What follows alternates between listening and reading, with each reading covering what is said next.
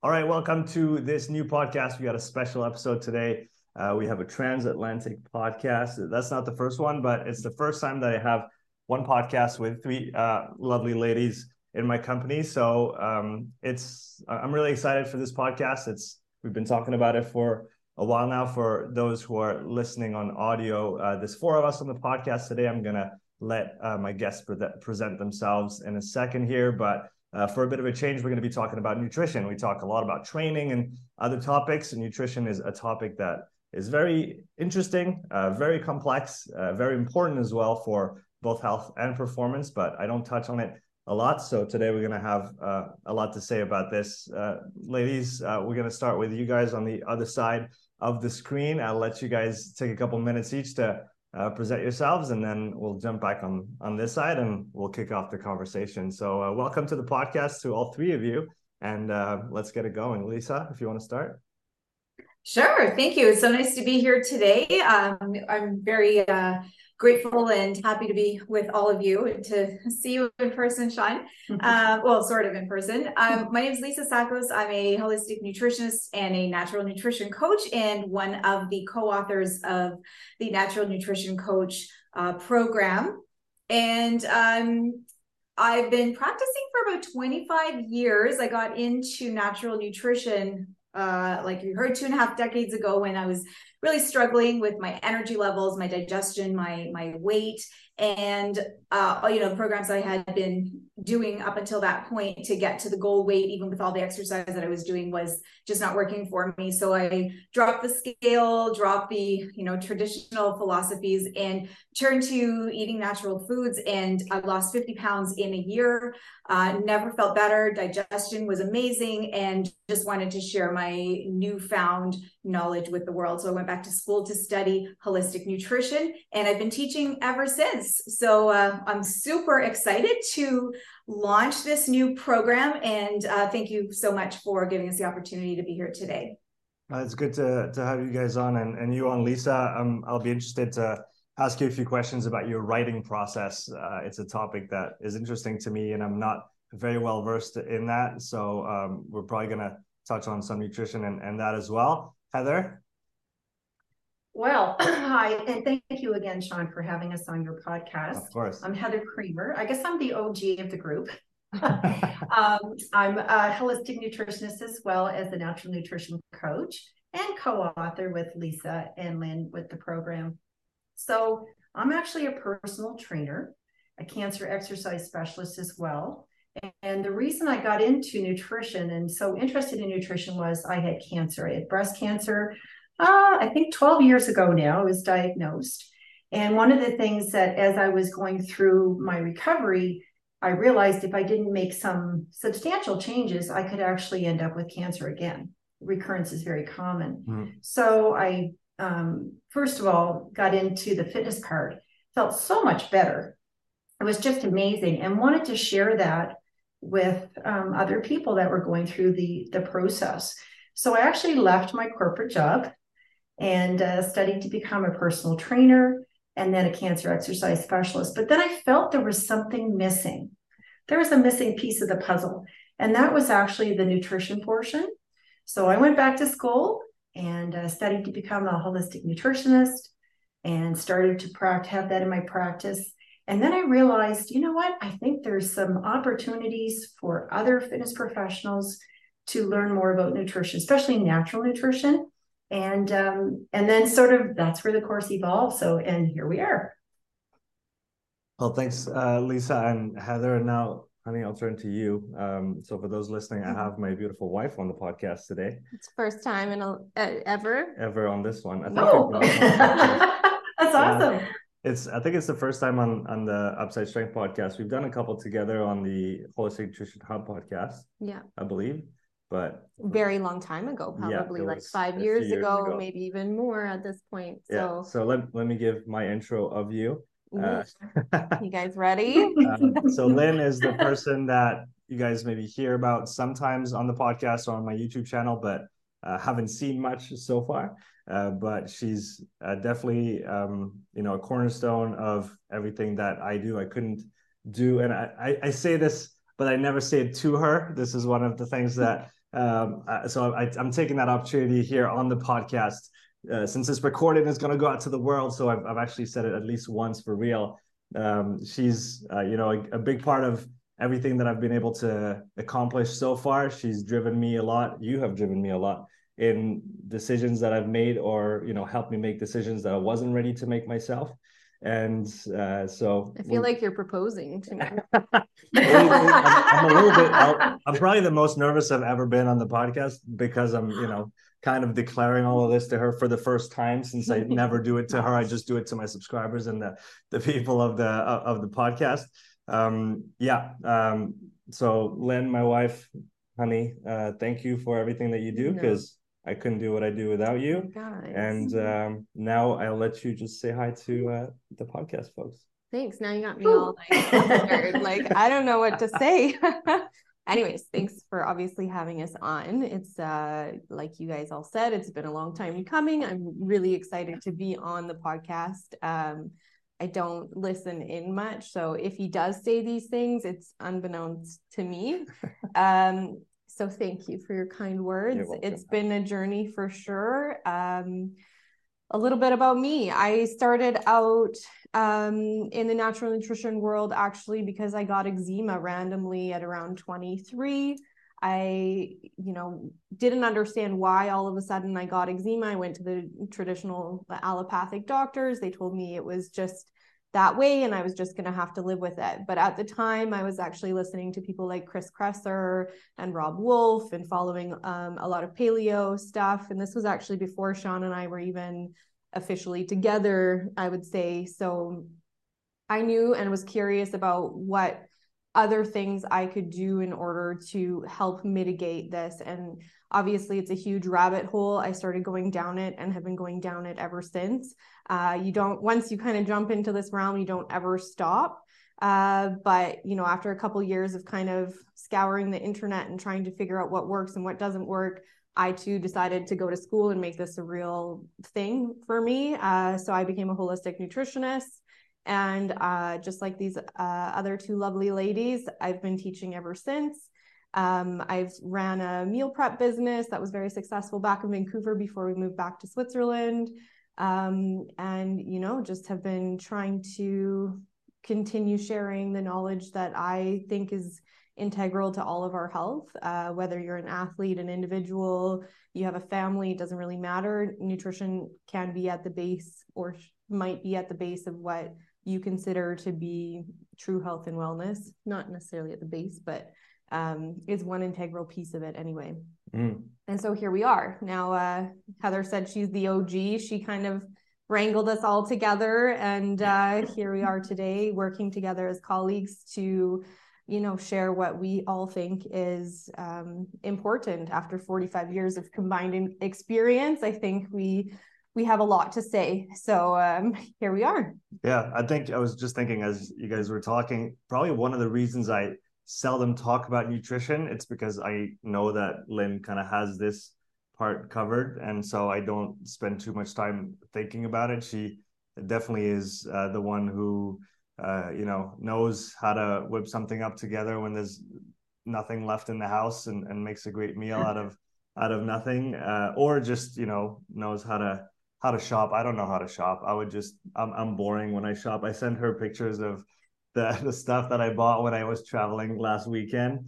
And um, yeah, we had a good laugh about it because I'm I'm very I'm very. Can you describe my shopping? Um, random canned goods, so like tuna, boxes of cherry tomatoes, Absolutely. always like sun dried tomatoes, always. uh, capers like if he goes to the store it's the most random stuff. And when you see a bowl of food that sean puts together it's the most bizarre food that you would ever see combined together.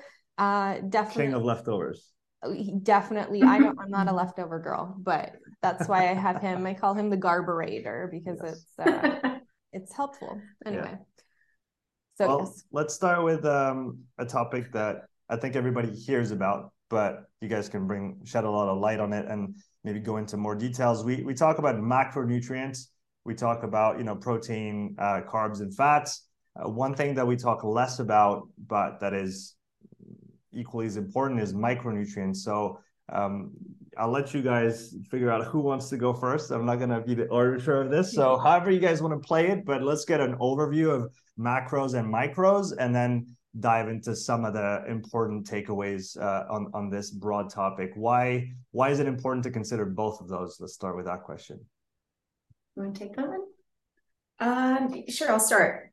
Okay, well, we all know why the macros are important. Obviously, um, carbs, fats, proteins. You know, they they make us tick. They they build our physical bodies, but there's a lot going on behind the scenes. In order for those carbohydrates, fats, and proteins to be metabolized once you've ingested them, uh, for them to be digested properly, for them to go where they need to go and do what they need to do efficiently, they need micronutrients.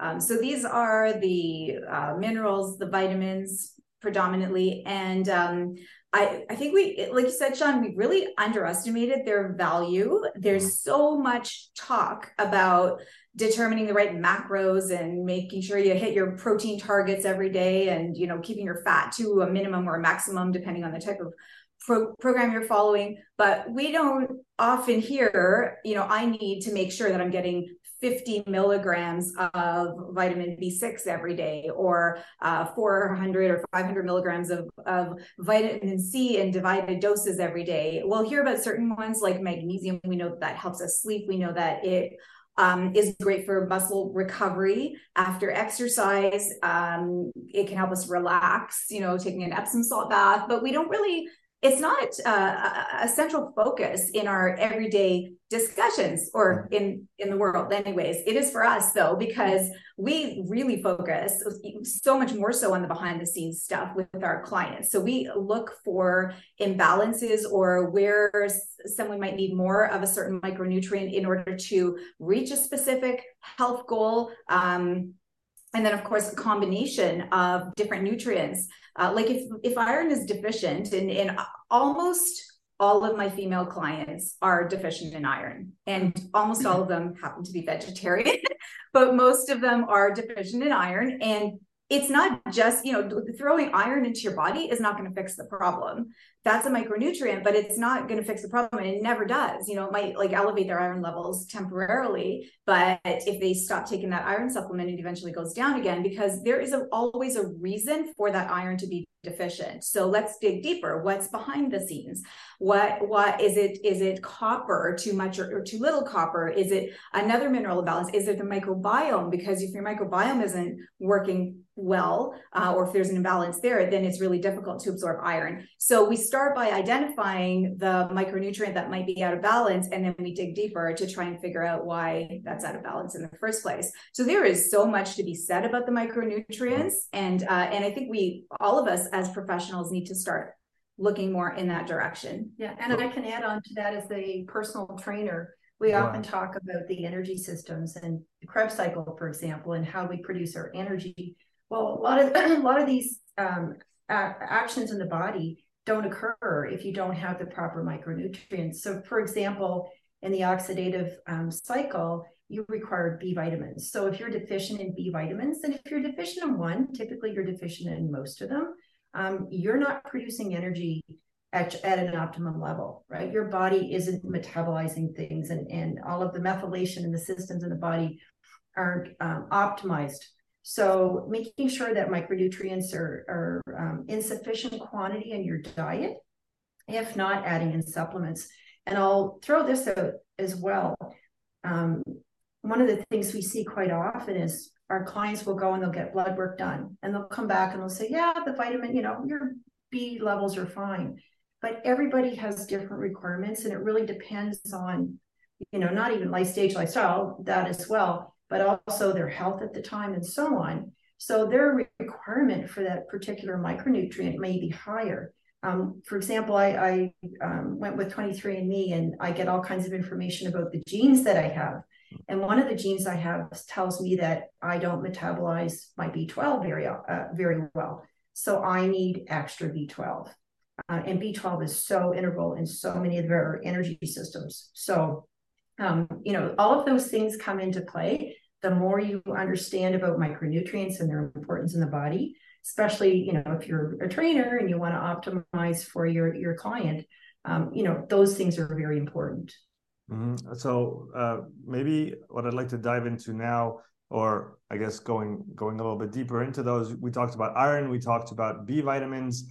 Um, can we get an overview of what all the very important uh, micronutrients are that we need to kind of keep? If, if we had to pick five, or if we had to pick eight, which ones do we pick to focus on because obviously like you guys said it's it's a very and that's probably another reason why I don't talk about nutrition much is I know how complex it actually gets and how how much how many differences you can have from one person to the next even mm-hmm. across time I, I, remember at some point lynn was uh, allergic to beef uh, so she did a blood test and beef was the most reactive one at the very top of the list you stopped eating for a couple years next thing you know three years later you're eating carnivore for three months and you're thriving on it. So it's it's i think the, that boiled down to more digestive issues ex- perhaps but exactly but i mean body changes and that and, and it our- changes so much in so and, and, and so short a time span uh, which again makes nutrition so much more complex to to talk to on a on, on a global level i guess because you have to like you guys said you have to go down to the individual level if you want to do a good job of it. So if we had to pick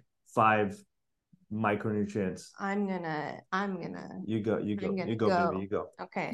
so, first and foremost, something to say is that you know the micronutrients usually come from our macronutrients. So they're going to come from our fat sources, from our carbohydrates, from our uh, protein.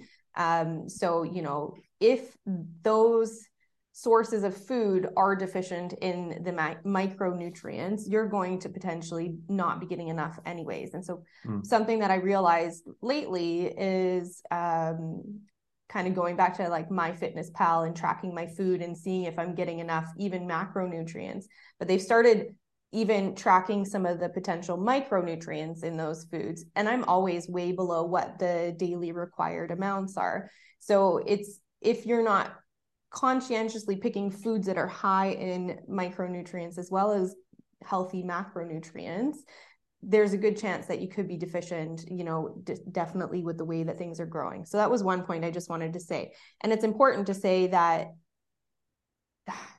it's probably not down to like the five most important ones because they all work synergistically. They all work together. They yeah. all work together or are often coupled with something else in order to work well in the mm-hmm. in the body. They they can't function really alone with uh you know like if you like lisa said if you take a bunch of iron it may not be that you're deficient in iron you take iron your iron is going to go up. Are you getting all the other cofactors that go along with it that are going to make it absorbable within the body or usable and the phytonutrients the and then yeah. there's the phytonutrients. What's a phytonutrient absolutely it's uh the the chemicals that are found in plants uh that are like beta carotene am i am i right? Beta carotene yeah lycopene yeah. lycopene like all those yeah all kinds of yeah. they're they're the things that are in plants that help with uh oxid not oxidization well yes they're antioxidants. Anti, a, a lot of antioxidants anti-inflammatory uh, anti-tumor, uh, uh, um, anti-tumorigenic. I can't say the word. it helps against uh, preventing tumor. Helps prevent mm. tumors. Okay. Yeah. Okay. So okay. So yeah. you can't pick five because they all work synergistically. Because because they all work together. So yeah. So where do you start? What do you look at? How do you know if you're deficient in in any given micronutrient symptoms? Symptoms. Okay. Symptoms. But, yeah. Symptoms. Okay. Is there any like big? Okay. So what are the five most common symptoms of general deficiencies that we might see in someone because maybe some people, some yeah. people tuning in can you know uh, relate to that and figure out oh i'm experiencing this so maybe that's something that i need to low energy? Low energy okay. Fatigue absolutely that's a huge one yeah. Huge. Okay fatigue yes. what else? Problems with sleep would be another one. Anxiety and mm-hmm. depression uh can you guys think of some other ones? Those are weak the top immunity ones. weak immunity immunity yeah, yeah. Uh, and skin. Skin problems yeah. Skin problems That's a big one. Yeah vi- like so visually and, and just not feeling like you're thriving. Mm-hmm. yeah i guess the the low energy the skin problems those are those are those are all things that should be able to to be noticed right? If somebody feels like they never have enough energy um and when you, you talked about the impact on sleep Hmm. Uh, I'd like to, you know, sidestep for a second uh, because you guys use this four pillar approach to health right. in, in, in, your program and in everything that you do. One of them is sleep, if I'm not mistaken. Uh, let's talk about sleep for a few minutes because, uh, as you said, some uh, some deficiencies might show up as bad sleep, but we also know that, at least for me, uh, from my perspective, at this current point in time, sleep has to be one of the most accessible things that we can impact and change positive positively. And uh, one of the biggest drivers of health or disease uh, depending on how you treat it um, in in, our, in today's world especially. So let's talk about sleep for a minute. We'll come back to micronutrients afterwards. Uh, why is sleep so important for our health? It's when your body actually does its housekeeping so it's kind of it's called autophagy and it's it's literally your your body's cleaning out all the the detritus i guess cellular from cellular metabolism and is, helping is, to is autophagy when the body gets rid of its own cells right? Is that is that the process? Yeah exactly. Yeah. So you know as we're you know our regular meta- uh, metabolisms all the different processes mm-hmm. that are going on in the body um, there's waste products made from that right so during during sleep your body's flushing that out um, it also in a lot of our research that we've been doing uh, on the lymphatic system, which is where a lot of this flushes out through, in our brain, we have a system called the glymphatic system. And at nighttime, that's when all of this, um, um, because our brain uses so much of our energy, right? And it's also creating a lot of waste materials. So at nighttime, when we sleep, that's when a lot of that is flushed out. So if we're not getting sleep, it doesn't get flushed out. And that's when people start like they're not thinking clearly that you know uh, they just feel like a lot of times they say i feel like i'm in a fog mm-hmm. right um, so those are some of the things that you might notice so it's really sleep is very important for um, just body maintenance right um, do you want to do you have some things you want to add to that lisa well yeah I, I think the question is how do we get to sleep and how do we stay asleep exactly yeah, the that's, that's factor question Thanks for asking it. I mean, sleep is elusive for so many, including myself. I've struggled with sleep my entire life, and I don't think I realized it until my daughter was born. And when she was born, uh, I I'm sure she has a melatonin deficiency because she has all the signs. You know, like she, even as a baby, I was writing a book when she was born, and people say sleep like a baby. Not my baby. Like she was, she would sleep at night for like an hour at a time, and then she was up an hour. Time. That's normal for babies, but that went on until she was about six.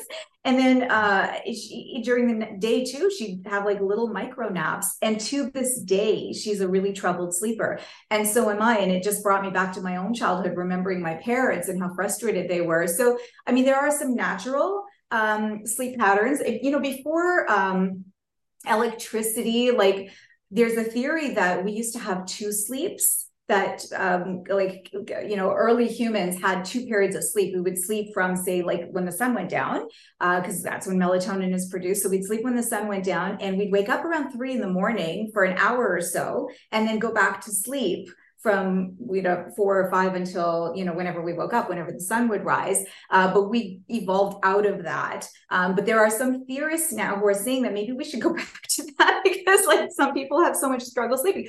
I do not recommend that because i think that's more problematic especially based on what heather said. And with our lifestyles it's just not possible. So why do we not sleep? Anxiety you know our thoughts are racing. We can't we're not breathing properly. We're just taking too much to bed with us. We're working late. We have blue light blue screen blue yeah. screens the blue light from our cell phones from our televisions from our computers mm. especially since covid so many people are still working from home and they uh, you know have to do they have to live their lives um, in addition to their work. So they they cut their work day short and then they log in again at night to finish their work. So they're working late. Their mind doesn't have a chance to calm and and um, and get into the place uh, where where we can we can sleep. And so we're, we're neglecting our sleep hygiene right? So you know darken it like make sure your room is pitch black um, no noise uh, uh, deep breathing like all those things.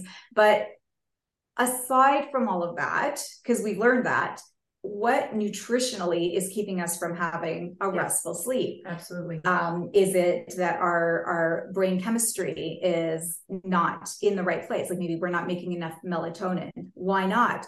Well something that maybe a lot of people uh, don't know is that magnesium makes melatonin. And if we're low in magnesium which is one of the top deficiencies we're low in magnesium, we can't make enough melatonin, which means that we're going to have trouble sleeping. Yeah, so definitely.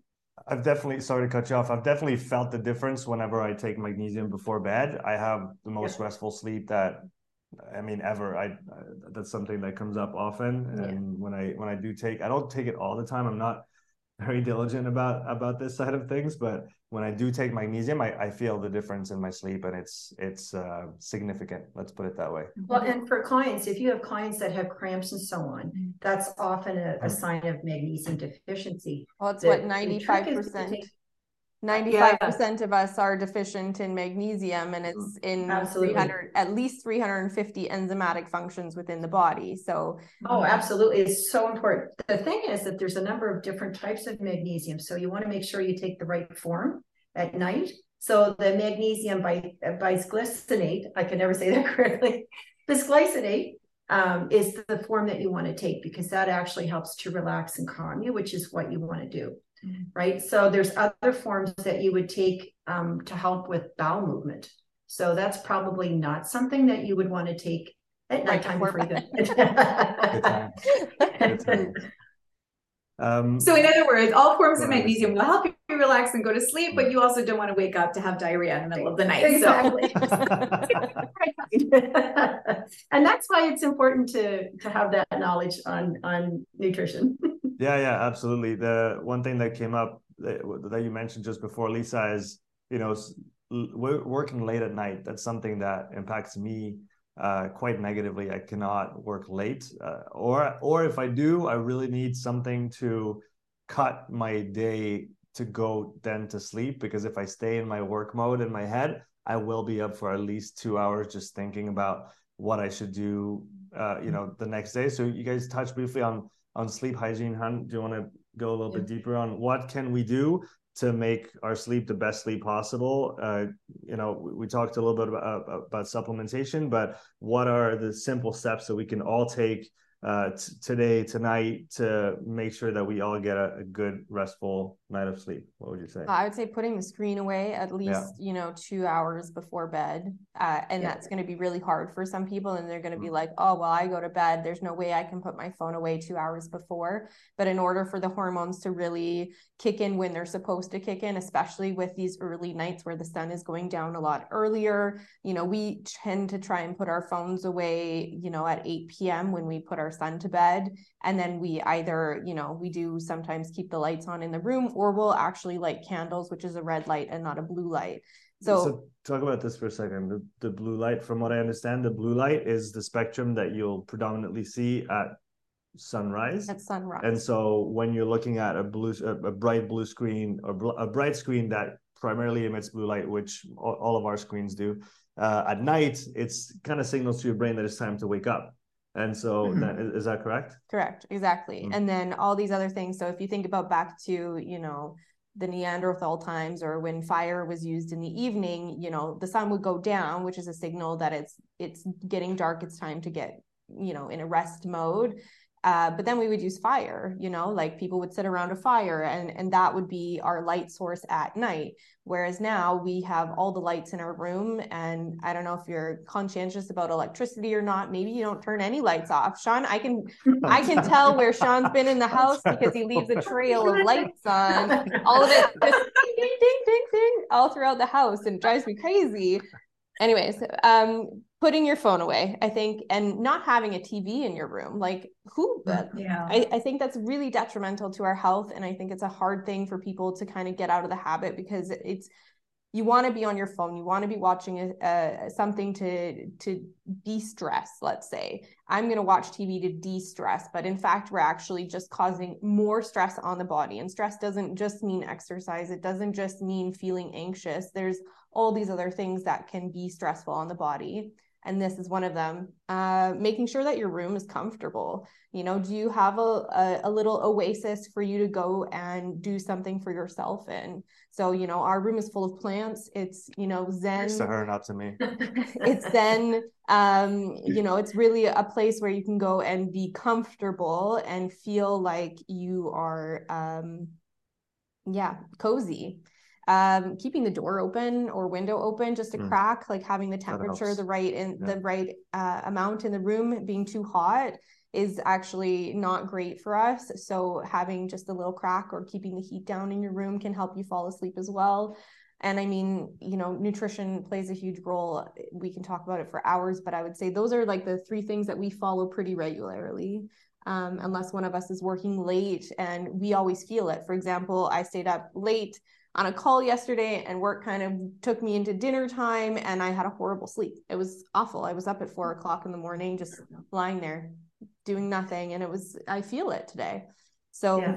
sleep's crucial. Yeah. To, to bring it back to the, the link between sleep and digestion, uh, one thing that uh, I thought of just before when you guys were talking about, uh, when Lisa, you were talking about, um, you know having having your your child and and how this went. Mm. uh, it was the same with us. Uh, avery didn't sleep for the first year and a half two years of his life. Oh yeah. Yeah. Um, didn't sleep through the night. And what it was it was it was crazy how evident this was. Lynn got this um, i don't know if it's it was this one where the the beef came up but she did an allergy a food allergy test food sensitivity and allergy test.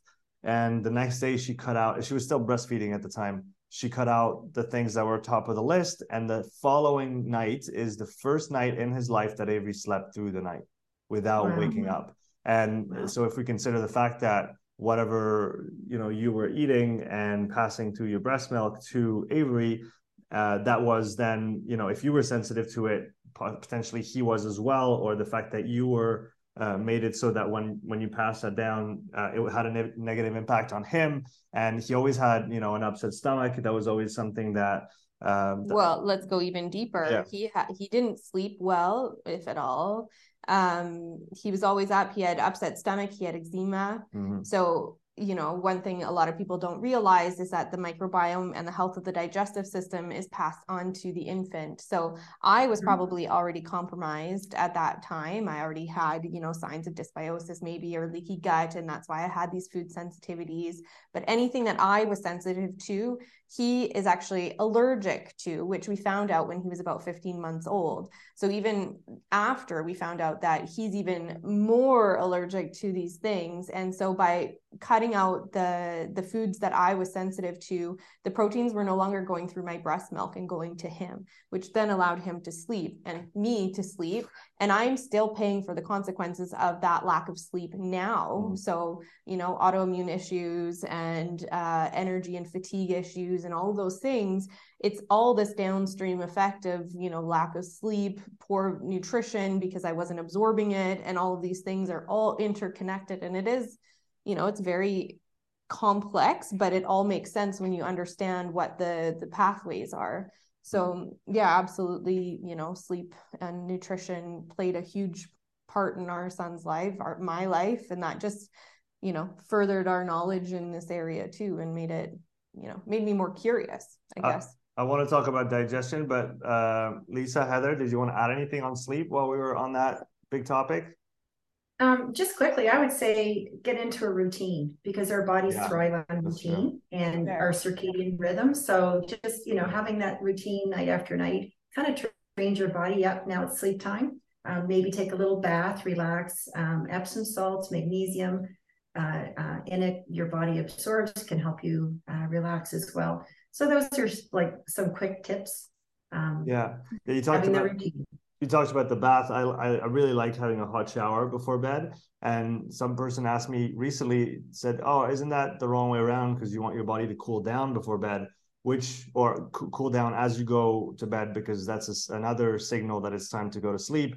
But that's actually what mm-hmm. the hot shower does. You get into the hot shower, and then as your body cools down from the hot shower, that is one of the signals to your brain, I guess, uh, that it is time to go to to go to sleep. And I find that very helpful and you know just calming down after a, a long day and and just feeling really good when I when I go to sleep. So that was a that was a good point, Heather. Thanks for bringing it up. Um, we talked briefly about uh, digestion and and its importance and uh, how it can wreak havoc on your sleep if you don't digest things properly, whether it's during the day or or, or at night. Um, that's probably something that we can all you know think about and how can we make sure that uh, we have you know a healthy digestive system or that we digest things as best as possible because you could i guess you could take in all the right foods right all the right macros all the right micros if you don't absorb them properly because you have an issue on the digestive end, um, that, that it's to no avail. So where do we start thinking about digestive health and then how can we impact that positively? I'm pointing here because it all starts here in our mouth. The best thing you can do for digestion is to chew properly. Yeah, that's another thing I don't do. I don't know. so don't know one of the things is. I tell my one of the things I actually tell my clients is every time you take a bite, make sure you have at least 20 chews. Mm. What, and, why is it and, important, Heather? Why should we chew, and why should I chew? Uh, that's that's a very selfish question for me because I don't. You already know um, why. I I, I, know, but I don't listen to you, so I need somebody else to tell me. Heather, can you tell me why I should chew? Please? Yeah, sure. Well, actually, uh, we say it starts here for two reasons. One mm-hmm. is that we have digestive enzymes in our saliva, which actually start to break down some of the macronutrients, carbohydrates specifically. Um, but it also takes a lot of the, the pressure off of our digestive system because we're when we break it down uh, so much better. Um, when it gets down into our stomach it's easier for our stomach to start working on the proteins. And then as it goes into our small intestine and that's where the real digestive process starts and the absorption um, it, it's just so much easier on your digestive system when it's starting with uh, uh, like I guess we well it's called a bolus, but it's essentially mush than mm. having particles of food going down in there. So it's just easier on the system, um, easier on the stomach. Yeah, no, Heather's absolutely right. The less work, the more work you do here, the less work the rest of your digestive system has to do. And and really, this is the only the, your mouth is the only um, real impact you have on digestion. Once your food has been swallowed, uh, you can you know somewhat influence what happens the rest of the way but really the greatest control we have is um, is with chewing but i'm going to take it one step backwards and say that digestion actually starts with your parasympathetic parasympathetic nervous yes. system because like that. Yeah go for it. your nervous system has two states rest and digest or fight or flight. And you can't be in both states at the same time. You're in one or in the other. Uh, so in order to rest and digest you've got to be in the parasympathetic mm-hmm. state. And that could be like i mean think about it this way. You're home at the end of the day you know maybe you're on your own you sit in front of the tv and you turn on the news and the news is never like happy and love and kindness and gratitude it's always like war and crime and you know the stuff arguments. that sells right yeah yeah precisely exactly so that is specifically designed to put your body in a stressed state. Mm. So your adrenaline increases, your nervous system goes into the sympathetic state. You can't digest when you're watching the news. You can't digest when you're watching a scary movie or a frightening show or a suspenseful show, mm. or when you're having an argument at the table with your family or with your beautiful wife. So you, you need to be calm and and um like there's an easy way to do that. Before you take a bite of food, take a few really deep, deep cleansing breaths. breaths mm-hmm and usually three or four deep breaths will do it. It'll put you into the calmer state,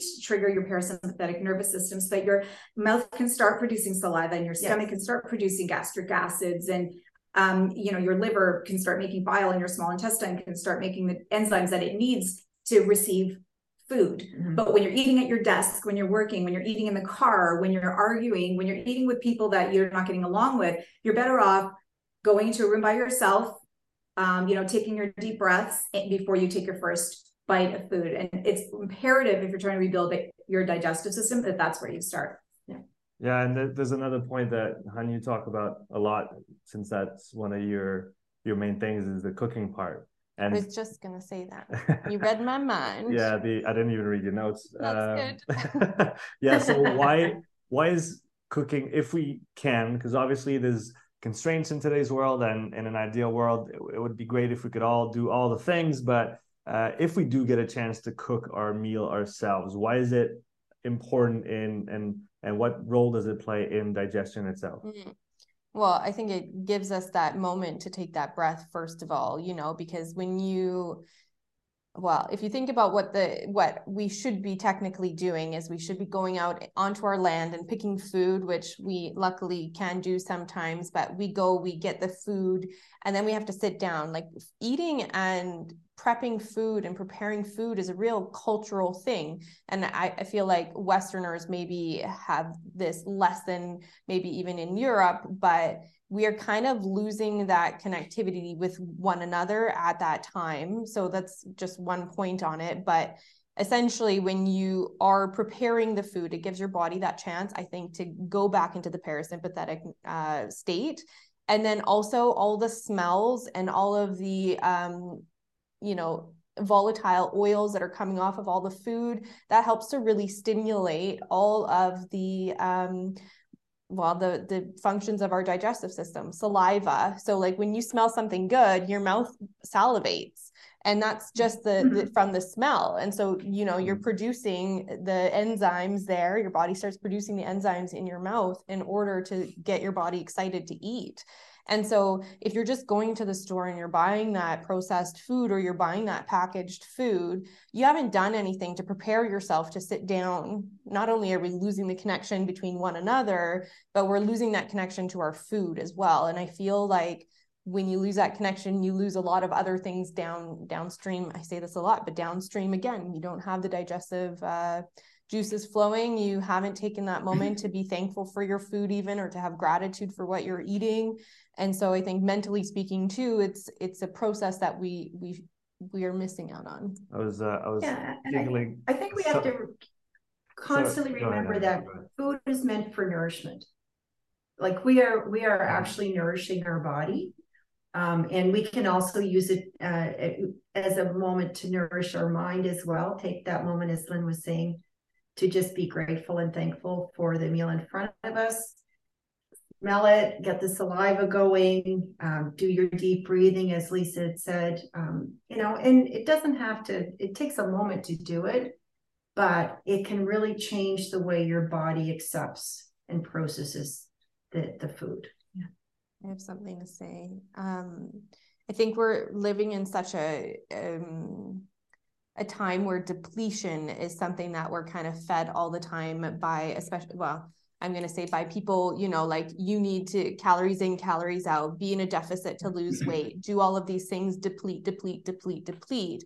And you gotta fill the bucket at some point. Right. So, like, if mm-hmm. I know you talk a lot about this, like, we are like a battery, right? And all of those things. So, if you're constantly depleting, and if our food sources, are constantly depleted already like the by the way that we're farming and the way that we're actually creating and growing our food you know you're constantly depleting yourself and like heather said nourishment is so important and it's not just about the nourishment that the food is giving you but the nourishment that you're giving to yourself in that process as well you're taking the time you're de-stressing you're connecting with you know your your true nature really in and of itself mm-hmm.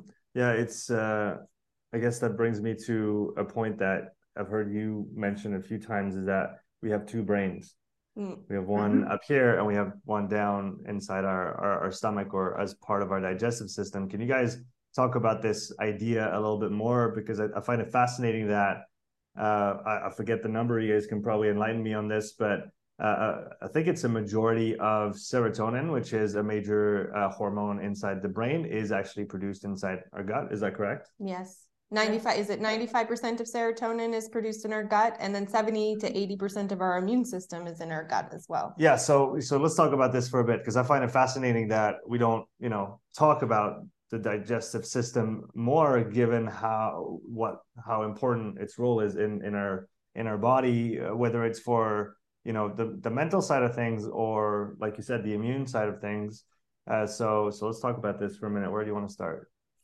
I kind of want to just say like one thing that people maybe don't think about is that the digestive system is actually on the outside of our body. Like if you think about it, there's a hole right. from one there's a hole from one end to the other end. It's yeah. It's, so yeah, yeah, go ahead. You know, I, I always think about that and I always think, oh, that's kind of trippy, but it is kind of same with the lungs. Yeah, I say, I say the same inside. thing with the lungs. Yeah, yeah, yeah. That's yeah. really interesting. Yeah, and the microbes, you know, like well, there's so many things to talk about, but the microbe, the, the microbes, I think, microbiome is probably key. So what why do we have microbes inside our gut? Well, they're they're actually they actually help to digest our food. Mm. So that's a uh, one of the big things is part of the immune system. Um, we, they produce they have, micronutrients for us as well. Absolutely, like vitamin K, yeah. K two, well, K vitamins. So, so I guess we have a we have a, a symbiotic relationship with uh, uh, the the descendant of a bacteria, which is the mitochondria inside our cells. Every living thing has a symbiotic relationship with a microbiome: soil, plants, yeah. fungi, us.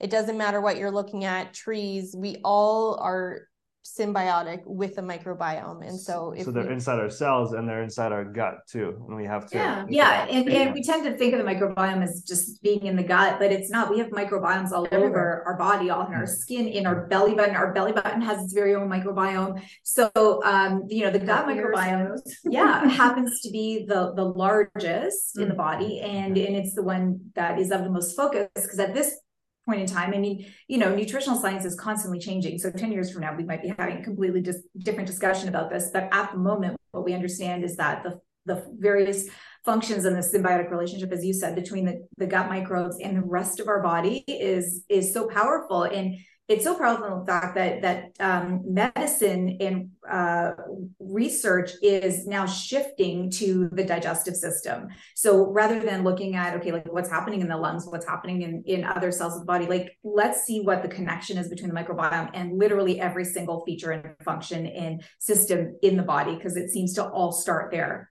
from what we understand right now. Are there any other interesting links? I, I, talked about the serotonin for for a second there. What are the interesting uh, or the links that are worth mentioning between our gut microbiome and and our brain? If you guys wanted to. Maybe then we have to talk more about the vagus nerve, and I think Lisa Lisa's the digestive queen. So well, I don't know about that, but um, the it's true. We used to think that it was just the brain, you know, sending out messages, but we know that the gut sends out just as many messages, and the brain and the gut connect uh, it's two-way communication using the vagus nerve, as Lynn said, to communicate. And um, like you said, Sean, 95% of this, I studied psychology in university. I was going to become a psychologist. And what I learned was that the nervous system made serotonin and all the other neurotransmitters, hence the name neurotransmitters. Now we know that a lot of them, at least 40 have been identified that are made in the gut. Um, so yes, 95% of the serotonin, at least 50% of our dopamine, so many others have been identified now. So um, when you think about it that way, you know, how have we treated, say, depression for all these years? We treat them with SSRIs, with medications to raise serotonin levels. Yet we're, we're looking in the wrong direction because if your nervous system is not the source of your serotonin, it makes sense to support your gut health if your body's making its own serotonin. So why is your, you know, what's so depleted in your gut?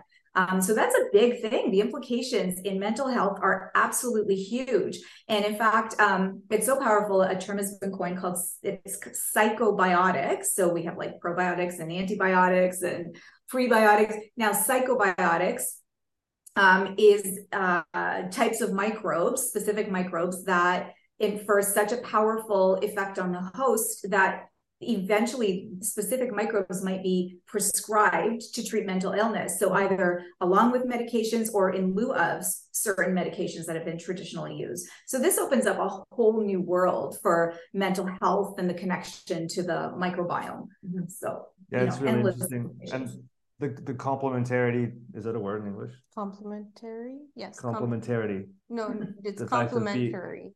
no, two things are complementary, but the complementarity of one thing with another. Is that a word? I I invent words in English sometimes.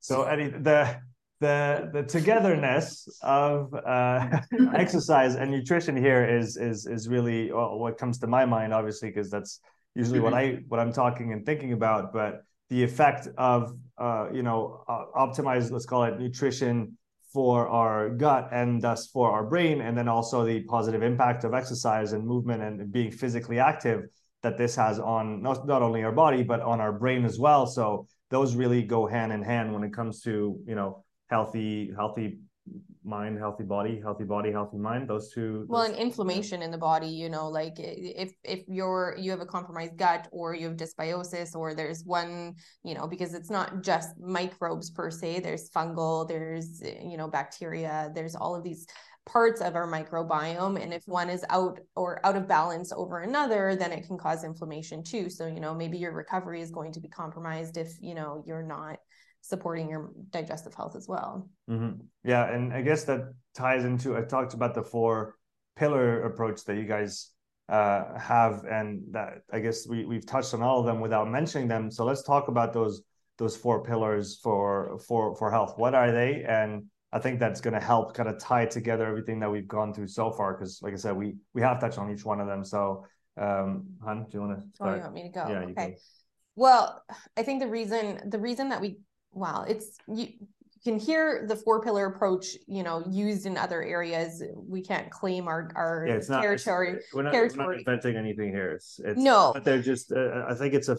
I think it's a useful. Uh, I like. I always say that all models are wrong, but some are useful. From George Box, and, and this is a useful model in my opinion. Mm-hmm. It's it's it's simplified, but uh, it's simple enough for for everybody to grapple with it, and it is uh, a good way to start thinking about our health because it, it's going to point us in the right direction. So the reason that we most of our bases. Yeah, yeah, exactly. All the bases. That's so the right. reason that we teach a four pillar approach in our in our like coaching um is that because of our our experience within the coaching real uh re, like realm the three of us came together and we're like okay well what what are the most important pillars that we have to touch on in order to make the most change? Because it's very common to see you know one person talking about just nutrition one person talking about just fitness one person talking about just stress and just sleep but something at the foundation that we decided really had to be there was self-care as the basis of the four pillars. So we kind of have a six six step approach and the first one is the mindset and the decision to make change and the decision to have um, a healthier lifestyle. And then once you kind of have that mindset in place uh, and I'll, I'll, let you guys lady you ladies go on this after and then after you have that self-care basis uh, you have to then think about stress sleep movement and nutrition. And those are the four pillars.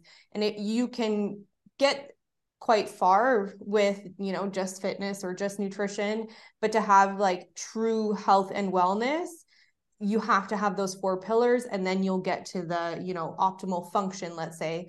I was listening to a chris kresser podcast and this kind of goes back to the micronutrient uh, side but they were talking about phytonutrients which is another vast topic but he was talking about you know these symptoms that we have and these issues that we have like fatigue and energy issues and IBS and all of these things, you know, we look at vitamins as um, you know, recommended daily intake to make sure that we don't get diseases like beriberi or scurvy, you know, vitamin C for mm. scurvy. And that was just to prevent pathological disease. But now we have to start understanding what these uh, these pillars and then also what comes from all of these things in order to have optimal function. And so, you know, that's the top of our our four pillar approach is the optimal wellness and optimal function and longevity like we we want to live past 50 and not and not have health issues and not have these these problems so that's kind of why we chose those things because these were the ones that came up the most in all of our experience working with clients you know you can touch on the fitness like heather said that's the way she went you know on her breast cancer journey but then there was a piece missing you know and and mm-hmm. the traditional uh, method of weight loss might only work for a time being. And then you got to start looking at the microbiome and see if there's toxins and inflammation and all of those other things that could be contributing. So, on a blanket level, that's kind of why we went this route and why we call it, you know, our philosophy and our four pillar approach to to wellness. And I think it's the ones, these are the four pillars that we actually have control over. Like we can't mm, control yeah. our genes to a certain extent. I mean, there's epigenetics and you can switch things not. Not yet. Not yet. We What's that? not yet. We don't yet have control over our genes. It's coming. it's coming. It absolutely with epigenetics is opening up a whole new world. Um, and that's a whole fabulous topic um, on its own. But you know, those four pillars are ones that most clients uh, and most people are able to uh, you know to to have some a level of control over um, and and to make the changes that to get where they want to go. So you know that's why we really focus on those. And just to be clear the four pillars that we're referring to are nutrition of course mm-hmm. um, sleep stress management and exercise. So you know we are each of us came from from different backgrounds and uh, i came from nutrition and you know like i said at the beginning i wanted to save the world with nutrition thinking that that this was going to be the answer. And one of my first full-time jobs was in a chain of fitness clubs. Um, i was hired as the as the fitness as the uh, nutrition director thinking i'm going to help everybody. But person after person after client would come into my office and tell me that they had high blood pressure, but then they started exercising and their blood pressure is normal, that they had sleep apnea and they started exercising and now they can sleep through the night and they don't need their CPAP. That they had so much stress, but now their stress is managed. And I thought, God, you don't even need me here. Like exercise is a big part of mm-hmm. the of wellness. Absolutely and we are not one thing. We're everything. You know, we we can do nutrition right, we can sleep right, we can exercise right, but if we can't manage our stress, then we're constantly inflamed. You know, our nervous system is constantly overactive. We we crash. We have high cortisol, and then maybe burnout. And so we need to get them all in balance. And that's why uh, our um, our approach is truly holistic because it isn't just looking at one area of wellness. I guess that's uh, one of the difficulties in today's world because we like to compartmentalize things, and it is necessary to some extent in order to dig down into certain topics, you know, with more precision. Uh, but then we overspe we we tend to over specialize and we forget to, or we like going down rabbit holes, but we often forget to come out of them and to look at you know what we've what we found and integrate it into all the other uh, aspects of it. So that's I think why the term holistic, the term uh, integrative, integration, all those things are very important because uh, I guess we need to to to go to to to go that step farther, right? We've been able to dig into all those topics in our uh, Western mi- mindset or frame of mind and understand the minutia of different things to the nth degree, but now we need to bring it all together and make it work together uh, because as you as you guys uh, eloquently um, mentioned, we need all of those parts for for us for for for our bodies and our and our minds and ourselves to fun- we we dissociate the two right? We say the mind and the body but they're they're not they're together. It's it's just you it's just the the, the person as a whole. And and and I, but it's hard to think in those ways when you're used to always breaking things down into little boxes. So yeah do you guys have any tips on that? On how do we think more holistically in our in our compartmentalized brains.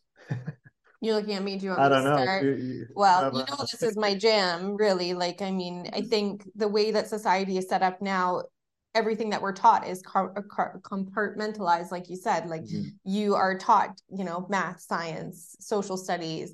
Uh, you know, doctors are sent to school and they're taught and specialized in one area, but realizing that the body is a whole unit and not uh, you know parts uh, throughout. And society now is you know running on nine to five. And if the cog doesn't run then you know we we might think that the world is going to crumble uh, and we want quick fixes. That's what we've been sold is this pill is going to solve your issue. This thing is going to solve your issue. And and that's it. And you don't have to put the work in and you don't have to try and make change and be um a participant in your own well-being. And i don't know how much you've ever talked about like our story over the last like eight years on your podcast. What parts of our story? Well just the journey that we've been on and seeing like okay well we started out as entrepreneurs but we worked 60 hours a week each and we had a kid who didn't sleep mm. and we kept going and going and going and going on that rat race that i'm talking about the nine to five and I burnt out and I didn't say anything for a long time and I kept pushing and pushing and pushing and the stress just became too much, you know, and I burnt out probably ended up with autoimmune issues because of all of those things you know compromised gut health uh, not sleeping being stressed out and then it just pushed me into a complete wall and i literally couldn't function mm. and so now you know it's only pushed me further to believe that the power like the, i'm going to say the power behind these tools are are so important and we've changed our lives a lot in using these things especially exercise. I mean you use exercise i most people probably don't know this but i too have to do zone 2 work to you know but at the base of energy in our cells and all of those things is you know if i get the stress and in line and calm down and i have sleep and i have good nutrition and i'm moving uh, we've seen an insane uh, increase in my well-being over the last you know three years. It's just on an uphill like slope now using all of these tools. And i think it's um it's not about the quick fix. It's about maybe how we can undo some of the behaviors that we've been taught um and the tips and tricks. I mean whew, Yeah, I guess the one thing that comes to mind is one thing at a time. Yeah, and and it's it's our responsibility to impart change. Uh, and and and uh, Heather, I like what you said before. We have control over those things, and we probably spend too much time thinking about things that we cannot impact in any way, shape, or form that are just what they are, and we have to just deal with them. And I think that's uh, one of the most helpful uh, quotes I've heard is, "Oh, what's your advice?" I forget what the advice was for. I'm, I'm butchering it, but it was essentially make a list of all the problems that you have, and then just uh, erase all the ones that you have no control over, and then start acting on the ones that you do have control over. And and in line with that, people might say, "Yeah, but all those things are hard." And I saw I saw a post the other day that really stuck to me, and it's oh, yeah, making nutritional change is hard, but being overweight is hard as well. You know, exercise and discipline is hard, but then being completely out of shape is hard. Uh, and and I think we can make the parallel with with any situation and we have a choice we have a choice. And obviously there's some that require more work more discipline uh, and more time than than others. But usually the good things don't happen by the path of uh, least resistance. We usually have to go through a little bit of work to get to, to the to the good place. So uh, what are some of the actions that people can start taking in order to um, in, in light of what we talked about those four pillars uh, some some simple you know starting points. We, we, we covered sleep quite extensively, um, and, and, I think that was that was really good. Uh, so stress management, exercise, nutrition. What what do people need to start thinking about just to have the the, the groundwork laid out? Uh, well, you know what? I think the first thing is to to have a goal, right? Mm-hmm. So you have you have so you know where you're you're going, and then you do one step um, and it, I'm, a, I'm a personal trainer. I sometimes am challenged to get myself down to the gym or do my, you know, and I know. So, and I know uh, the majority of people that are listening are probably fitness professionals or, or um, you know, they're into fitness. But there's a lot of people that, you know, going to the gym, it's very intimidating doing anything. Taking small steps, putting your sneakers by the door, packing a gym bag, having cues, right? Just little things. Um, uh, taking one step at a time and then building on it. Every time you have a success, then you you continue on. Um, that would be on the exercise part. And I uh, um, I know you've got clients yourself, Sean, and getting people you you can help to get them motivated, but they really it has to come from them from them. It has to be their decision. Um, but the way to do it, start small, build on the success. And like I said, it could be something simple like getting into a walking program. The first step is to put sneakers by the door, and those sneakers become the cue. And then tie it into something else that they do regularly. Hey, after after dinner, I put the dishes in the dishwasher, and then I'm going to put my sneakers on and go for my walk. And eventually, it becomes like, oh, after dishes, I put my sneakers on and I go for a walk. That's just part of what they become or, or what they uh, um, do. Yeah, I, I, like the idea of small steps. Uh, there's this small book steps. called Small Steps. There's a book called Switch from Dan and Phil Heath that I remember reading a few years ago, and uh, he talks about inch pebbles rather than milestones because milestone mm-hmm. a, a, mile is, is is a long way to go when you're just you know starting to walk and so if you think in just inches instead and you try to put the mm-hmm. bar as low as you can so that you can clear it and then you do that repetitively repetitively day after day and this is actually how you form a habit right it's not just taking a swing at the hardest thing that you can once and then be exhausted and give up it's actually okay yeah. i'm going to have to do that thing successfully dozens of times in a row for it to be ingrained in who I am and how I do things. Yes. And then from there, I can start uh, reaching or aiming a little bit higher and, and keep building the process like this, right? Yeah. And it takes on average about 66 days to build a habit. Some are easier to do than others. Like uh, um, there's a great book called Tiny Habits. I believe the author's name is BJ Fogg, F O G G. Um, and that's what he advocates literally taking tiny little steps uh, um, to and eventually they build on each other and you get success and then success breeds more success right and that's how you gradually build your habit so absolutely it takes it does take time and taking the same approach with your goal setting too um, when I was trying to lose weight, you know, my goal was 50 pounds, but that was such a lofty goal. Like it was overwhelming and my brain knew that, that I wasn't capable. So breaking it down to, well, let's start with five pounds, you know, five pounds gone. Let's do another five pounds. So taking your ultimate goal, I'm going to run a marathon. You don't just run a marathon. You start by training slowly, right? So same thing, break down your goals. This is my ultimate goal. And these are the steps that I'm going to take. And when you plan it that way, and same with nutrition, which is another one of our four pillars, and you know uh, the one that we focus on because we're we're nutritionists.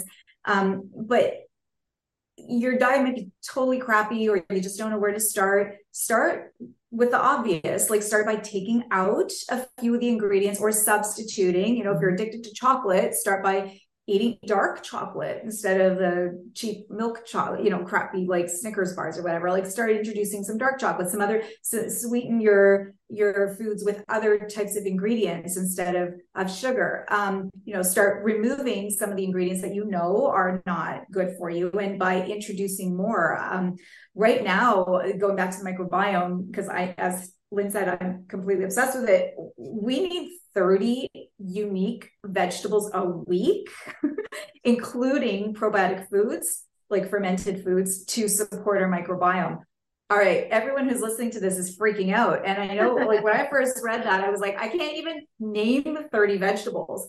That's the ultimate goal, right? I know you can. That's the ultimate goal. You probably got 30 vegetables growing in your garden right now. Exactly.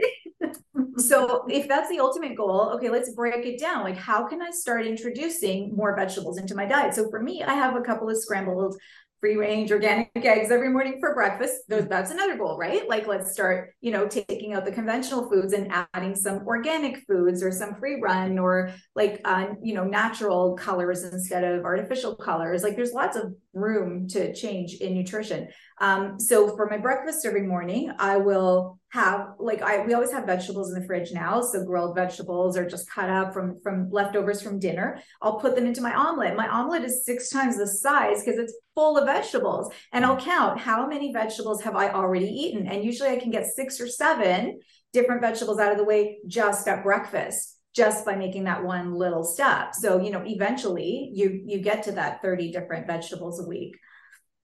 And, and if that sounds a little bit intimidating, one of the things that I say to my clients, even before I take anything out of their diet, let's start adding some stuff in. And a lot of times they'll say, What? We're adding stuff in? Because when I, uh, we usually do a food journal with our clients. And the first thing I'll look for is, you know, are they getting their leafy greens? Are they getting these things? And a lot of times they're not, they're not getting uh, that many servings of vegetables or fruit in their diet. So the first thing they'll say, we're going to start adding some stuff in. Uh, we're going to add, we're going to have some leafy greens every day.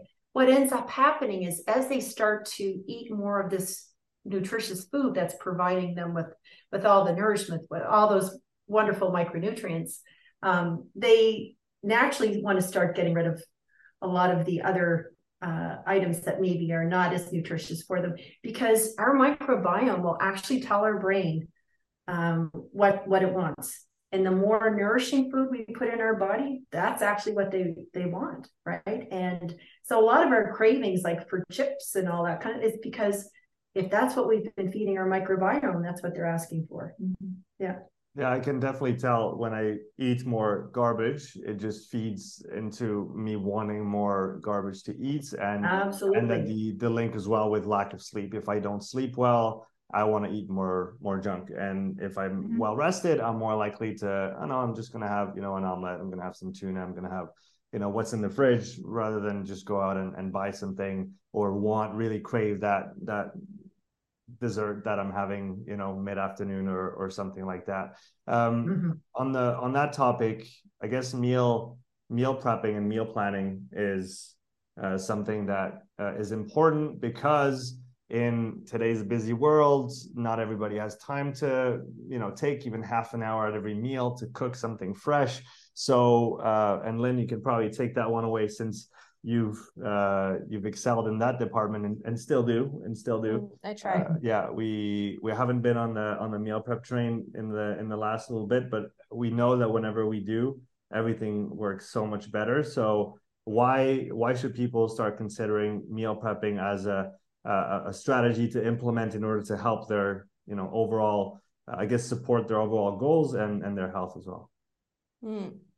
Well, I'm going to go back to kind of what Heather said in in the sense that you know it's it's this mindset shift in, in terms of adding something in and not feeling like you're taking something away. So back to you know nourishing yourself in the sense that you can then if well, I'm going to talk about meal prep in a sec, but if you can see that you're nourishing yourself and giving to yourself, it's going to feed your soul, you know, and and that I think I'm going to just touch on this like whole like how do you implement the four four pillars thing is like are you doing something that you love? And are you if you are doing something that you love then you're going to have the energy in order to implement all these other things that are may feel difficult at the beginning. But that small shift in mindset being like i'm nourishing myself. I am doing this for what is going to literally feed me in the future you know body mind soul all of it is going to feed you in the future. So i think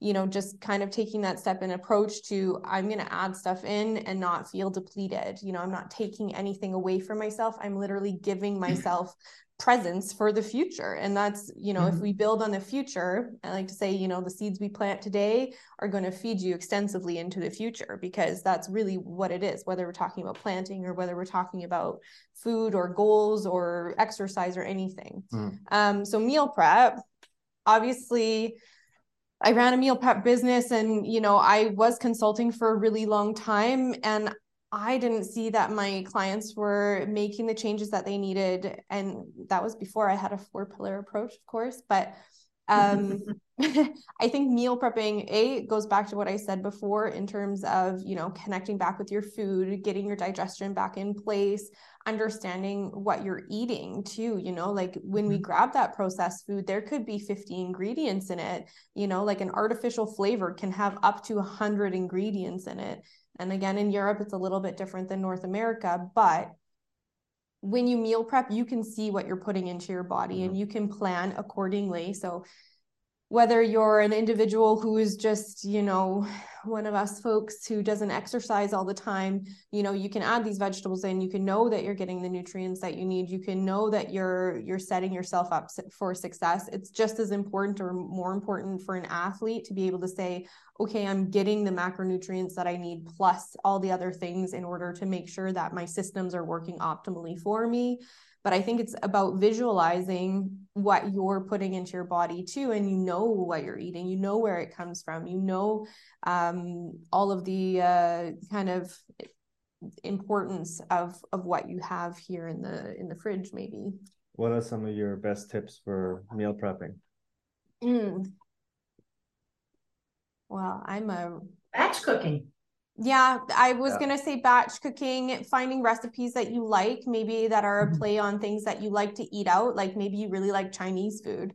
Well, find a Chinese recipe, like a like a chow mein recipe or some kind of recipe that you can kind of play on. There's so many recipes out there that one thing you've taught me is start with the recipe and then build your shopping list based on that so then you just buy the things that you need to you know make just do that make yeah. the meals and that already mm-hmm. just simplifies because if you have, if you're not like her which is she can just make something out of nothing in the kitchen and most people are not like that uh, so whatever you have in the house in that situation you can make something delicious out of it but for most people that don't have that creative brain around food mm. um, having the, the, the meals in mind first and then shopping for yes. that, that those meals i guess simplifies the process well and that's kind of where i started you know like i would teach cooking classes. We would batch cook you know 21 different meals. Like here's all the food.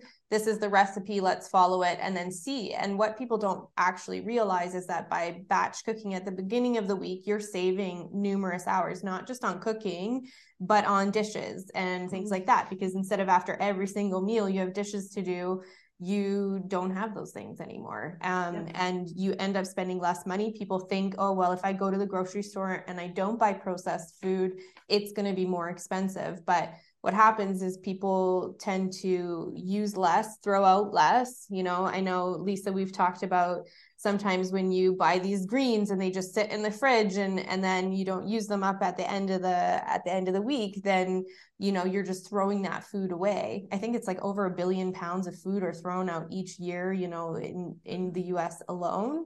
And so we have this concept that we have to continuously keep growing more food and we're running out of food but it's you know how do we use the food that we actually have to our advantage?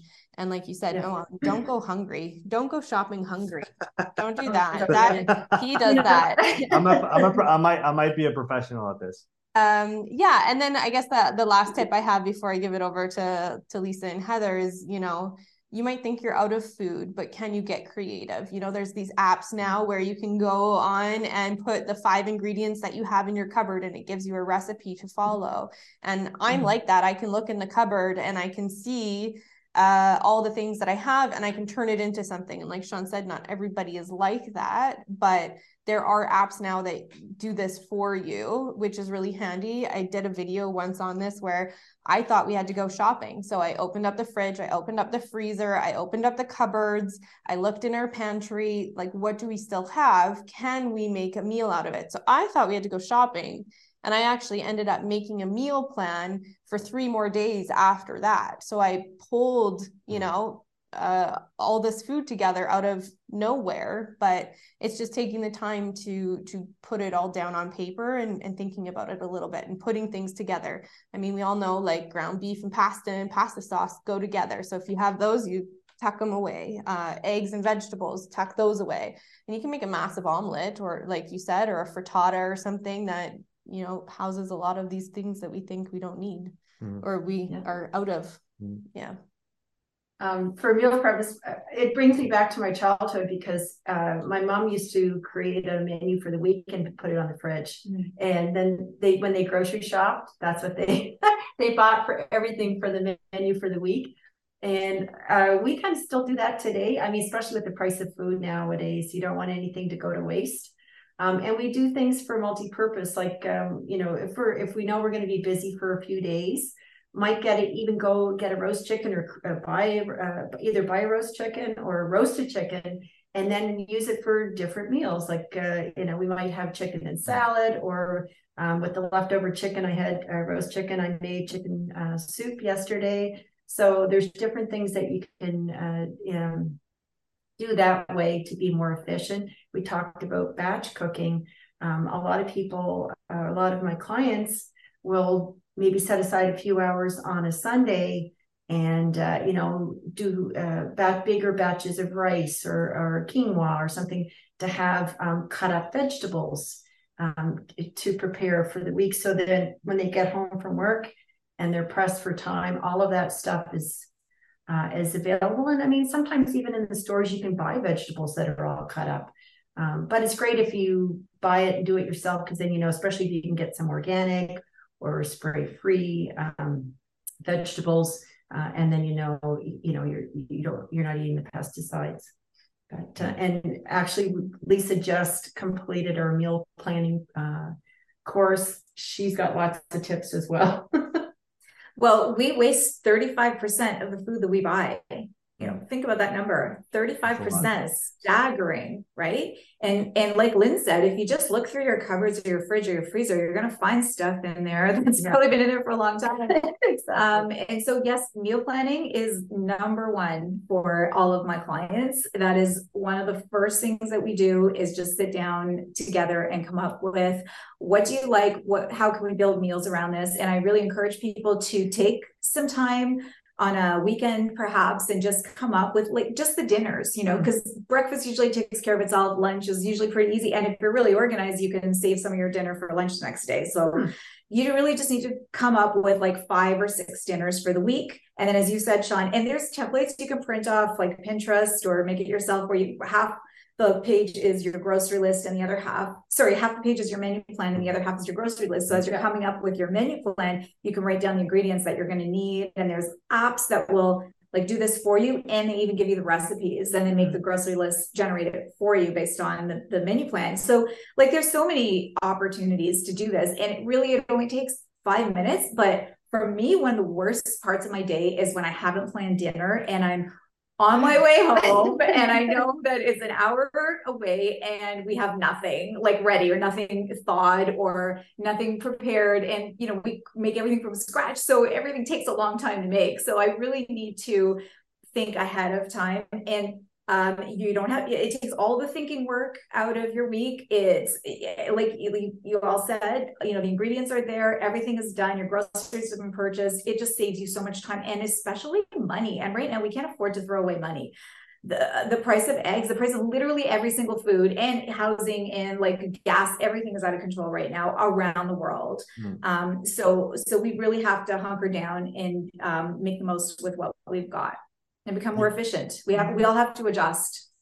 Yeah, we have to adjust, and um, yeah, I like what you said about the what you guys said about the the base of the the four pillar approach, self care, and thinking about things that you love doing. Because, like you said, if you if you don't do something that you love, where are you going to find the energy to to do all those things? So that's I think it's a good place to start Think We don't necessarily think that far. We we just think, okay, I need to make that food. I need to do this. I need to do that but uh, coming out of this a little bit and then having a broader view and thinking okay if i do something for myself for a little bit take care of myself then i'll have more energy to put into all those things. And and then it's a a, re, a positively reinforcing cycle that that you're just going to keep going through and feeding into.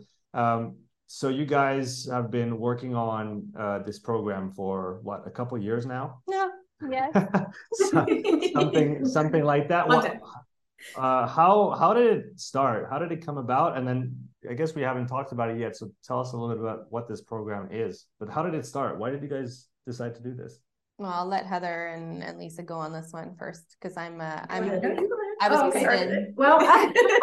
I, I, I um, in the beginning when I introduced myself, I talked about the fact that um, as a personal trainer, um, I really felt the need to talk to to clients uh, about nutrition, but I didn't feel like I had the um, I, I, guess the background or the information that I needed. Mm-hmm. And I also knew as a cancer survivor that I needed to really pay attention to my nutrition as part of my uh, prevention for for cancer recurrence. So um, fast forward, uh, um, I guess it was back in 2019. Uh, we started Medexin, which is a um, an online uh, program or online um, resource for personal trainers, fitness professionals in the field of medical fitness exercise. So we have courses and certifications. We didn't have anything on nutrition.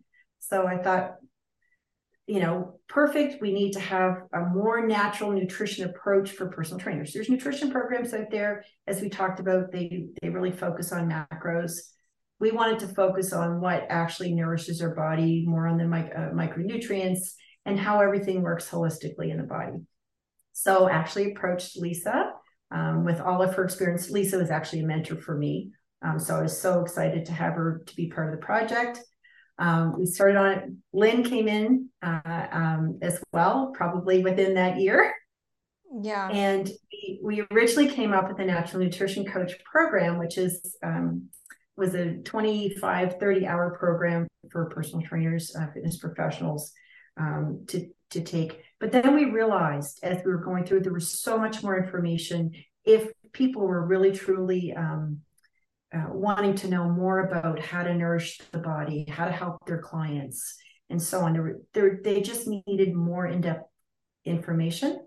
Uh, and about two years ago, we started down this road. We've created all our own materials, um, all from our uh, um, own experience of what we felt was really important to know but the the great thing about this is a, a lot of the textbooks that are in other programs, um, they almost become outdated by the time they go to publication. Um, I know from personal experience, uh, some of the programs I've been in, the books for like 10, 15 years old. Um, our, our research is so current. As a matter of fact, I mean, we've got studies that we cite that literally came out in October, like last month. Um, so, you know, the most recent research, um, and we're we've created this these materials we're so excited and passionate about this program. Um, and, uh, you know, again, we cover all the four pillars um, throughout. Mm-hmm. So, for every um, body system, for example, that we discuss, we go into a lot of detail about obviously digestion, but every system in the body, uh, urinary, nervous system, uh, the immune system, etc. So once the description and what happens and how nutrients have an influence in, in, in their roles within that system, then we go um, into the protocols. So when you are working with someone or, or even for yourself, um, this is how you address this system nutritionally. This is how you address it by uh, improving your sleep this is what you can do to improve, improve your stress levels. And as you improve your stress levels, pardon me, these are the changes you should recognize in the system. And um, and with exercise, the appropriate or the most suitable types of movement for that particular system. Um, so that's where our four pillars approach comes in. So we we have to address all aspects in order to um, uh, I don't want to use the word treat, but to improve improve your well being. Yeah. What uh, who what demographic is this course uh, tailored to specifically? Is it for uh, you know anybody who wants to get uh, accredited or, or certified in is it a certification? Do you, do you get a diploma? What's the? Can I go? Yeah. Sure. Yeah. Okay. So because we're talking about macro and micro today, the macro vision, you know, like for this program, because we are pulling from all of our unique experiences, the three of us, is the the first part would be nutrition and then coaching and then the business part. So and mm-hmm. that's in our biggest like our biggest program that's coming out hopefully in january or february. Right now we have the the basics. So it's it's you know digestive health uh, the foundations in natural nutrition so covering the macro and the micronutrients and then also uh, meal planning. Now you ask what demographic this is for and i know when i was working with our copywriter it was really difficult for me to say oh it's just for xyz because i'm of the opinion that we can all benefit from this you know? It but can of course who's going to benefit the most from the the course i think it would be the an adjunct to people who are already in the wellness or fitness industry industry yoga instructors mm-hmm. fitness professionals chiropractic uh, professionals osteopaths kinesiologists um massage therapists massage therapists you know yeah, anybody who's working with clients patients athletes and who wants to get a better grasp on nutrition and how this Absolutely. kind of ties into the whole picture so this this little bundle that we're you know kind of, we've put together as an introduction to natural nutrition mm-hmm. uh it is um, available. You know, we do provide a certificate of completion at the end, and then this bigger program that we will be launching next year will be accredited as a health coaching certification. So, and so how how long is that one going to be? So this one that we have right now is 35 hours, and the one that we're launching is somewhere between 230 and 250 hours. Right. So it's going to be a, a proper certification. A proper it's certification. Not, it's not just the course that you take you're on reading, the weekend and then you. Yeah, you're reading textbooks. You are okay. answering quizzes. You are going through you everything. Wrote, you guys wrote all the material. That's what you said, huh? All the material is written by us. So yeah. nutrition, coaching, and business. Uh, which is which is pretty awesome. Sorry to cut you off because as you were saying, Heather, before you guys have written your own material. It's current. That's one thing that you find. Like the bigger the entity, as a as a generalization, the bigger the entity, the slower it moves. Right. The Titanic is mm-hmm. going straight into the the iceberg because it's just it's got too much. It's too big. You can't move it fast enough. And it's the same with all these big organizations. You have to go through seven layers of hierarchy to get anything to change. And like you said, by the time the textbook's approved, it's already out of date. Uh, and I guess the, we're more nimble as small organizations, and you obviously are the three of you because you're able to do all that work and have it done fast and make sure that you're always up to date with with all the material, which which I think is a is a huge asset uh, compared to the other options that are currently available. Let me tell you, the last two years has not felt slow. So no, work our asses off yeah, to get I can, here. I can attest to that. yeah, to that. yeah. But, but what's also yeah.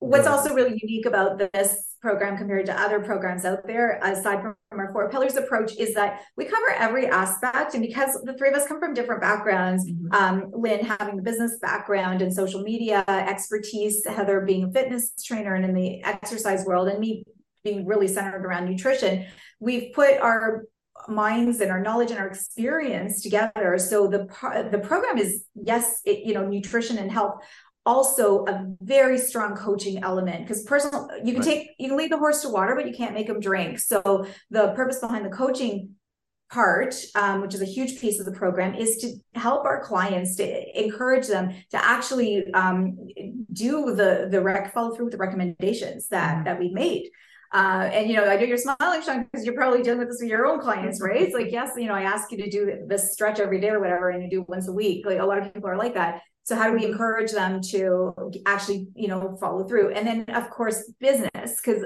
a lot of us are entrepreneurs and we can have all the knowledge in our heads and we're amazing at you you can be absolutely amazing at what you do and have the world's most knowledge but if you can't execute it in a business and and you can't it's hard to be a professional and a business person at the same time. Those are mm-hmm. two very different very separate hats so Lynn teaches us how to become entrepreneurs, how to organize our business, like from start to finish. And she helps with that process along the way. So when you take the, the bigger program, which will be rolling out in the spring, um, you have everything you need in order it's it's almost like turnkey you have everything you need in order to operate a successful nutrition counseling practice Absolutely. And with the program that we have available now, so the Essentials of Nutrition Bundle, um, all of these three courses are part of the bigger program. Right. And uh, so you get a head start. But this these three um, courses on their own are Essentials Bundle. Um, actually, uh, is a, gr- a great knowledge for, as we talked about, for anyone to have um, personally and also to work with their clients. It gives them a great head start. Then, if they actually want to become a registered health coach, they can take the larger program and and uh, um, work towards that.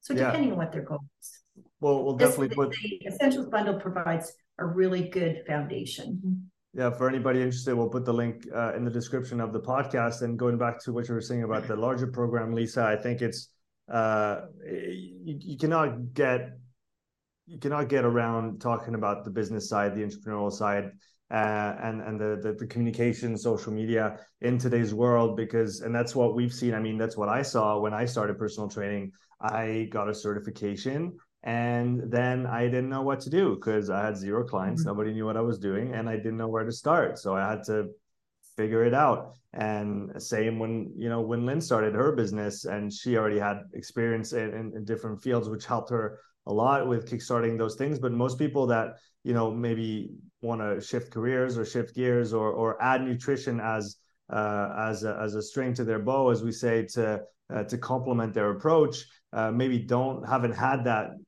you know the luck to to to see those things through. And i think that's probably that should be part of any uh, program that's you know worth talking about uh, the, the aspects of coaching like you said lisa because knowing the information and knowing how to get your clients to do the thing that you know they should do are two very different things. And then again as you said uh, the business side and knowing how to run your business. So it's profitable simply because you need to pay your bills and you need to be able to live off of what you you, you want to do and you do. So it's it's great that you guys have uh, integrated again all those different things. So there's all the information on nutrition itself and on health and, and your four pillar approach and what we've touched on today plus more much much more but then the business and for me at least that's the differentiating factor and I haven't read the course, so I can't attest to the material itself, and I, I don't know enough about nutrition to even judge it. Um, but I would say that's for me, uh, off the top of my head, a differentiating factor: the fact that you integrate the business aspect and the coaching aspect so much uh, as as as a, as a main compo- as main components of the the the main certification, right? Yeah, well, like you said, you you asked the, like just a few minutes ago, like why did we start doing this in the first place? And yes, it originally started out with Heather and Lisa, but they came to me uh, asking for the business part. And the reason that we put these things all in place is because the amount of people who get the certification that don't go on to start a business is staggering. I think Yeah. it's you know five percent of the graduates from the school that we actually all went to. Um, I'm not going to name names, but only five percent of them go out to actually start a business in natural nutrition. And same with and I'm, I was just here. going to say, I'm sure it's the exact same with uh, trainers here. They're not given enough coaching advice on how to actually work with their clients. They're not given any business advice. So where do you even go from there? Uh, you know, if we're talking specifically about fitness professionals, like okay, you can go to a box, you can a CrossFit uh, gym, you can go to like a regular gym. What do you guys call it again in French? Uh, A Globo gym. a globo gym um you can go into these globo gyms and you know not use it or or not even benefit from that certification that you get. And so having the business part i think you know is integral and we give we give away all our our trade secrets you know it, just like sean does We do. well give it away you know we just want to share it so that we can see our our folks who come through our program be successful. And so mm-hmm. support is like something that we hit home all the time is like we are going to support you through each and every step of this of this um you know and that's like my business is also a collaborator with the health coach collaborative you know the holistic nutrition hub is Mhm. used and taught within the entire program uh, so that when they go out and they are done they will have the support that they need um You could also do it yourself and just spend 10 years making mistakes and figuring it out. 100%. Right. So you gotta have the choice. You take the program or you just make do your own mistakes. Yeah, or go look on the internet. I mean, all this, I'm sure you talk about this all the time. It's like all this information is available for free on the internet, but then you got to weed, weed through it all. You got to find what Yeah. works and you got to actually try it out and see if it is working for you. Yeah, but the synthesis is where the the magic is. That's- finding all the information uh, organized in a thoughtful way and in a digestible way, so that Pun we intended. can. Did I You said digest digestible Ah. I didn't even try. so good. Thanks for picking it up because I, I was oblivious to my own uh, my own magic here. um, yeah, I think it, it is. I mean, it is it is what what it's about, right? It's about giving all that information in uh, or or passing it on in a way that is coherent, that makes sense, and that is going to help the practitioner or the, the person. And uh, if we talk about the essentials here, or the practitioner, if we talk about the the complete course in applying all those ideas and actually being able to live from uh, our, our our practice as a coach, uh, as a as a nutrition practitioner, as a health coach. Uh, so this is this is something uh, I guess is that's really exciting about the course. Uh, you guys said early next year for the for the main course. Yeah. Do you have a date? yes. No, You because don't have a date. Well, The pressure's on. the pressure's on, guys. I, I we're hoping February, right? February. I would say. February next year for the health Yes. coaching, and then of course we have our essentials bundle available now. Um, so Cool. So the the the bundle is linked in the description, and what we'll do is we'll do a follow up podcast when you guys release the main course, so everybody knows about it. And um, I think that'll be a, a good way to you know dig into some of the topics that we haven't talked about, the, especially the coaching and the business aspect. I think th- these are topics that are near and dear to my heart, and I know you guys as well, uh, and that I don't talk about enough on the podcast, but I that I would like to talk about more. So I think it's a good opportunity next time to uh, now we talked about nutrition today, and let's talk about coaching and uh, and the business aspects next time. I think that'll be a well, and anybody who wants to connect with me on business can reach out to me. I mean, it's Yes. universal. It doesn't matter whether you're a fitness professional or a nutritionist or whatever it is that your trade is. If you are struggling or you need answers to your questions about business, like it's there. We're yeah, there. and and to be to be clear to all the listeners and the viewers, uh, she's the person who essentially runs my business behind the scenes. That's the part you need to clip and put on Instagram. she, she takes she takes the decisions on where what direction I'm gonna take, and then I reluctantly uh, accept three months later because she was right, but I just wasn't ready to hear it. But that's pretty much how everything has gone uh, since we've been together and everything that has worked. So um, again, you're a big part of. Uh, My making- heart rate monitor is going off on my watch, making my heart pitter patter. Well, I'm glad I can do that for you, honey. Um, yeah, well, uh, I'm again, I'm, I, I talked about it at the beginning. I won't talk about it again. Um, and I guess we'll we'll keep it here because our little guy is going to come home from uh, from school in a few minutes, uh, and we have to be around for him as well. Uh, Lisa, Heather, thank you so much for coming on the podcast today. It was a lot of fun. I don't know, did it go okay for you guys? Oh, it was, it was awesome. It was great. We really appreciate it. It's it's just always amazes me that we can be having this conversation with a big Yep. ocean in between. Absolutely. Absolutely. Absolutely. Lisa, thank you so much for coming on as well. And uh, like I said, as soon as your program, the full program is ready, we'll do another one of those and we'll we'll go through the the whole program, uh, but we'll talk about business and coaching more specifically. I think a lot of people listening to the podcast will will appreciate those topics. Thanks so much, guys. Thanks, honey. Thank, Thank you you. so much. Thanks for listening to this episode. If you would like to support the podcast, please take a few moments to leave a written review and a five star rating on Apple Podcasts. If you want to watch this episode again, you can find the full video recording on my YouTube channel. You'll also find hundreds of hours of free content, all my podcasts, my thoughts of the day, structured presentations, and more. So don't wait, go subscribe, and I'll see you in the next episode. Take care.